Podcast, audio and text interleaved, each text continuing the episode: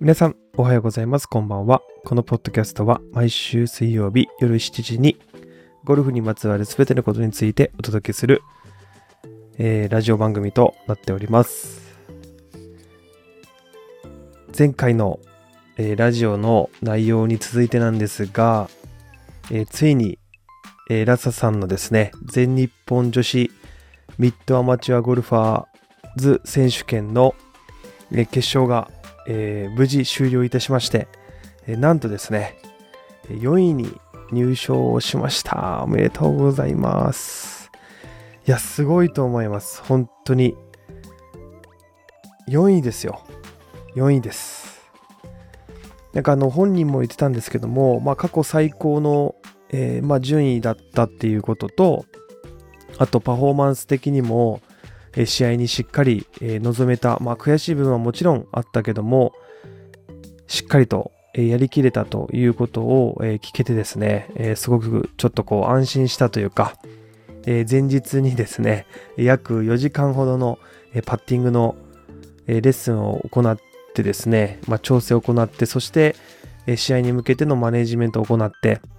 えそこでどういったこう変化があるかなっていうことを、えずっと思っててですね、にしかもその、えー、そのパッティングの内容がですね、まあ、皆さんにね、できれば、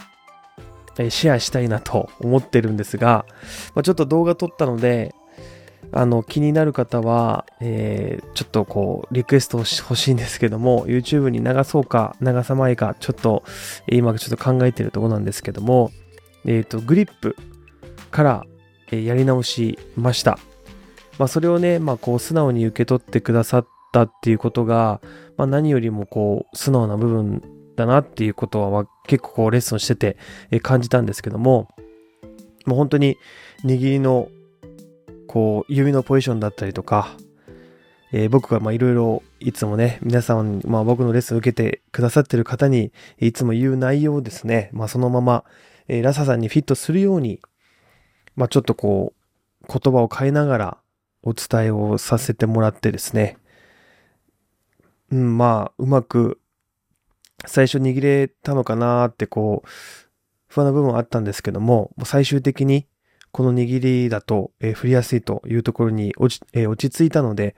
えー、まあそういったこともあり、えまあ試合では、えこう、際どいショートパットとか、え入れ切れたっていうふうに言っててですね、そして、まあ、ちょっとね、天候が、まあ、雨が突然降ってきたりとか、まあ、グリーンのコンディションがこう変わってしまって、まあ、距離感が、えー、ちょっとこう、つかめずにいたっていうところがあったんですけども、まあ、初日のそのグリーンのコンディションが変わって、まあ、ちょっとこう、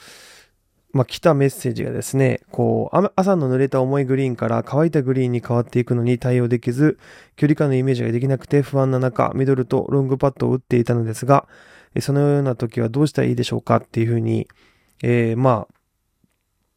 こう悩んでたみたいなんですけども、まあ僕の答えとしては、まあパターはもう濡れたとか乾いたとかで、まず意識をまず変えないということですね。まあ一貫して、うーん、なんて言うんですかね。本当に大雨とか台風が来るような、まあ、豪雨であれば、もちろんこうグリーンコンディションが変わってですね、まあタッチも変わってくるんですけども、まあ少々その濡れたところから乾いたグリーンになったぐらいでですね、まあ大きく変化するってことはなかなか感じにくいというか、逆にこう感じてしまって、え距離感を崩れたりとか、え自分のリズムを崩すことになるので、まあ、僕の場合は、まあ、そこで、まあ、言わしてもらったのは、まあ、実際ね、そこまで変わらないから、2、3ホールで、まあ、掴んだタッチは、まあ、変えない方がいいよっていうふうに、まあ、今回ちょっとアドバイスをしてですね、あの、まあ、次の日、えー、望んでですね、あの、まあ、5台以上、えー、縮まりましたと、初日よりも5台以上縮まったということで、あの、見事4位に、え、入賞することができました。本当におめでとうございます。まあ、そして、あの、まあ、今回ね、まあ、一緒にこう、パッティングの練習をしていてですね、まあ、本当にこう、素直ですね。あの、まあ、本人も言ってたんですけども、どんな人にあれ、こう、もらったアドバイスに対しては、まあそんな何も疑いもなくそのまま表現するというか、まあ取り入れるっていうことを、ま本人言ってたんですけども、まあその通り、まあ自分がこう思った素直なことを言ってですね、その素直にフィードバックしてくれて、まあそれを表現するっていうところで、やっぱそういう人が、まあやっぱりゴルフって、まあゴルフに関わらず、まあスポーツ何でもそうですけども、やっぱりこう変われる人の、まあ一つの特徴なんだなっていうことを、えー、改めて感じました。まあこう大人になればなるにつれて、やっぱり自分の考えとか、えー、頑固な部分だったりとか、まあ自分の経験とか、えー、まあそういった部分で、まあ分かってはいるけども、まあそのアドバイスを、まあこう遮断してしまうというか、一回自分の思い通りにやってみてから考えようみたいな、こう風になってくると思うんですよね。まあ僕自身も、まあそれはもう普段から、えー、そういうことを感じてますし、えー、なるべくそうならないように。だけど、馬鹿正直みたいに、まあ何でもかんでもこう、あ、そうですか、そうですかっていうこともまた違うと思うんですけども、ただその特に自分がの専門分野以外のことに関しては、やっぱりこう、その専門に長けてる人のアドバイスをですね、いかに最初に取り入れて、そしてやってみて、やってみたけども、やっぱりこう合わないとか、えー、本当にそのアドバイス通りできてるのかってことを、えー、ちゃんとフィードバックをして、まあ、それに対してまたアドバイスをもらって、えー、どんどんどんどんこう意識とかイメージとか、えー、その結果を変えていくっていうことに、まあ、つながっていくんだなってことを、まあ、その4時間のパターをレッスンをしててすごく思いました。えー、それと同時にですね、やっぱりこうパターってより深いというか、まあやればやるほど、うん、まあドツボにはまっていくっていうところもあると思うんですけども、ただ、えー、まあ今、その僕もレッスンを、パターの特化したレッスンをですね、この7月、えー、3回ほど開催をもう1回目終わったんですけども、あと2回ほど開催させていただくんですけども、まあ、回を追うごとにですね、こう、パターが上手くなるというか、まあ、まとめ上げるというか、うん、アマチュアの方にとって大切な、こう、軸というものを、えー、最近、えー、はっきり見つけてきたように感じました。それもやっぱりこう仮説を立ててトライをして、そしてその成功したことを皆さんにお伝えして、そこからまたフィードバックをもらって、まあ、いろんなこう経験が蓄積されてですね、よりこう今はまあ、自信を持ってさらに言えるというか、まあ、新しい練習器具もゲットしましたし、まあ、それも2回目、3回目受けた方とか、そしてキャンプに行った方に向けて、またそれがアドバイスできたりとか、まあ、よりこう濃くなっていってる部分があるので、まあ、今回その濃い部分をラサさんにぶつけて、まあ、一番こう、ね、自分の考えとか感覚を持ってるプレイヤーのフィードバックをもらえたことによって、またさらにこう自信がついたというか、まあコーチングとしては、えー、すごくいい経験だだったなと思うので、まあこの経験をですね、えー、次の、えー、そのパターのヒントだったり、えー、またそのキャンプだったりとか、え新たなね、あの、特別なヒントをですね、まあ、9月からちょっとこう、開催しようと思ってるんですけども、まあ、そこで出していこうかなと思って、えおります。いや、本当に、あの、ほっとしました。まあ、そして、あの、まあ、今日はですね、このパターに関連して、まあ、先日そのパターンのヒントをやった時にいい質問をいただいたので、まあ、その質問に対する、まあ、自分の考えをですね、皆さんにちょっとシェアをして、まあ、何か一つ、えー、ヒントになればいいかなと思って、えー、これから話そうかなと思います。まあ、結構その質問いただいた方はですね、えー、ゴルフが、えお上手で、そしてかつ、え高速グリーン、え速いグリーンは、えすごくいいんだけども、遅いグリーンになると、突如こうタッチが合わない。そして、えー、その、グリーンの微妙なその傾斜を読み切れないというか、スライスラインだと思ったらフックラインだったっていうことで、まあ、ちょっと悩みを抱えて、えー、遠方からあの来てくださったお客様がいたんですけども、で、まあ、今回ちょっと話そうと思うのが、その傾斜の読み方についてなんですけども、その方と話をしていると、まあ、その、うん、うまくちょっと伝えることなかなか難しいんですけども、まあ、その方が、これスライスですよねっていうふうに最初僕に言ってきてですね。で、僕はそこで、いや、もう多分違うなと思ったんですよね。多分これは、うん、フックラインだなと思ったんですが、まあその答えを先に言わず、まずちょっと、じゃあスライスラインで打ってみましょうということで、打たれたら、えー、まあスライスをしなかったと。あれっていうこう顔をされていたんですよね。で、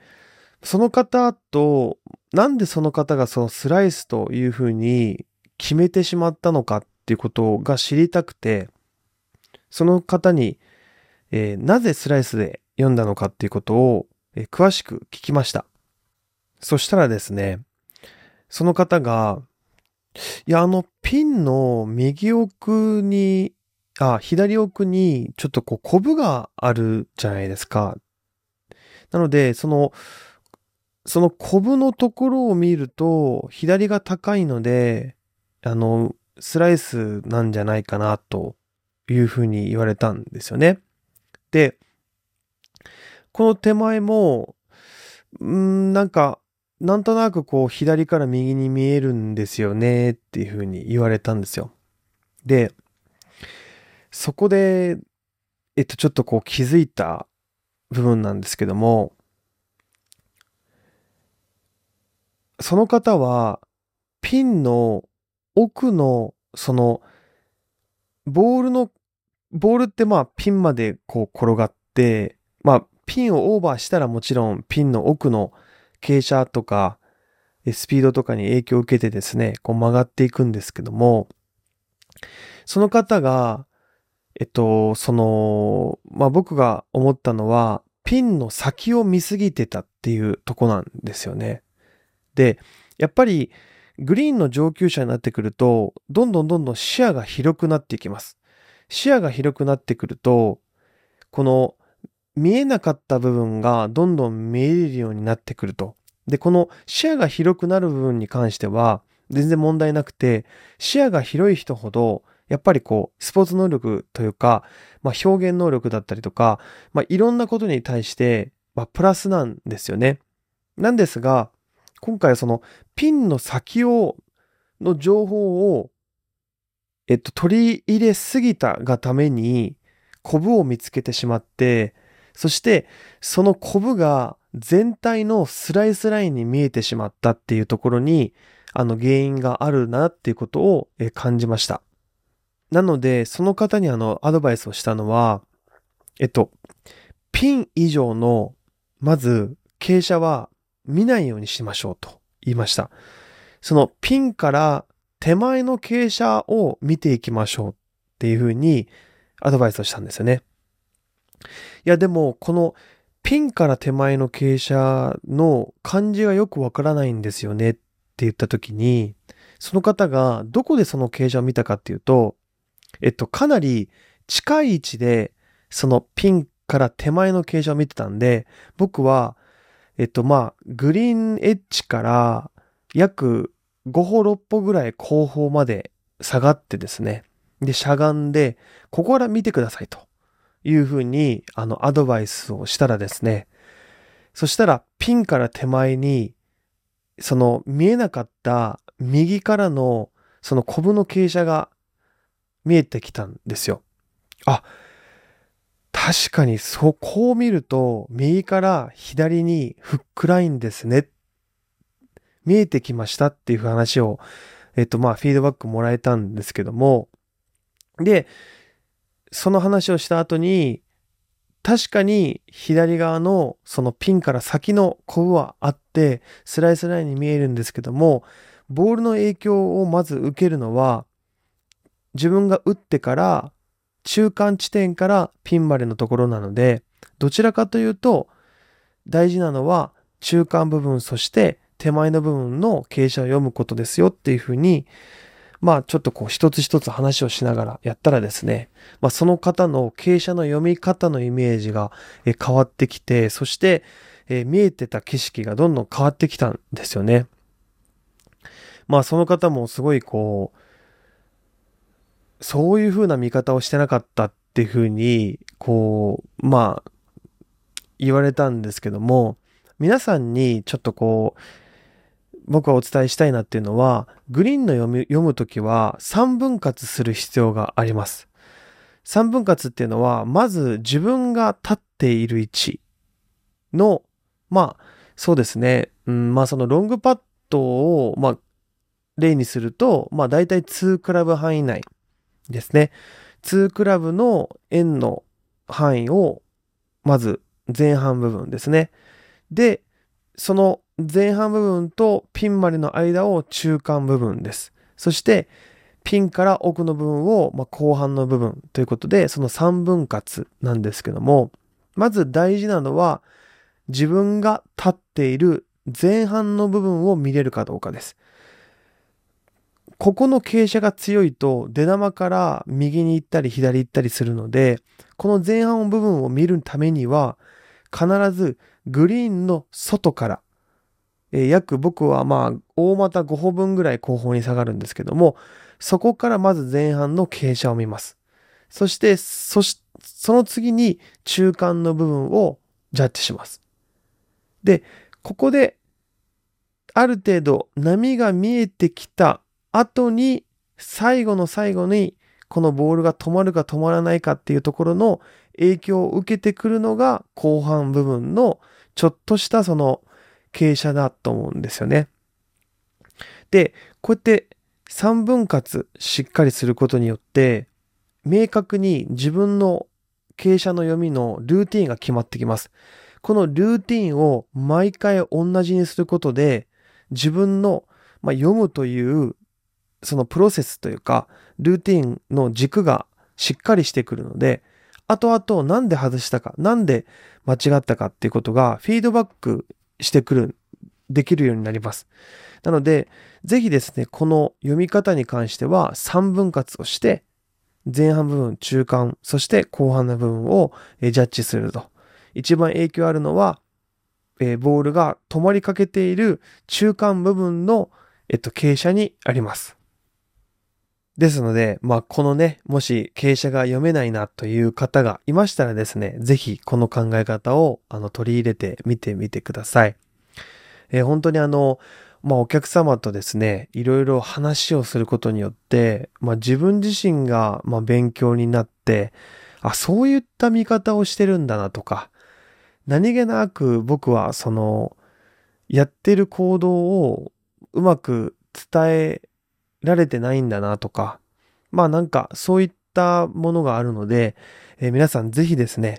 あの、僕のレッスン来られた際は、えー、どんどん、えー、意見を聞かせてください。あの、なるべくですね、皆さんと会話をして、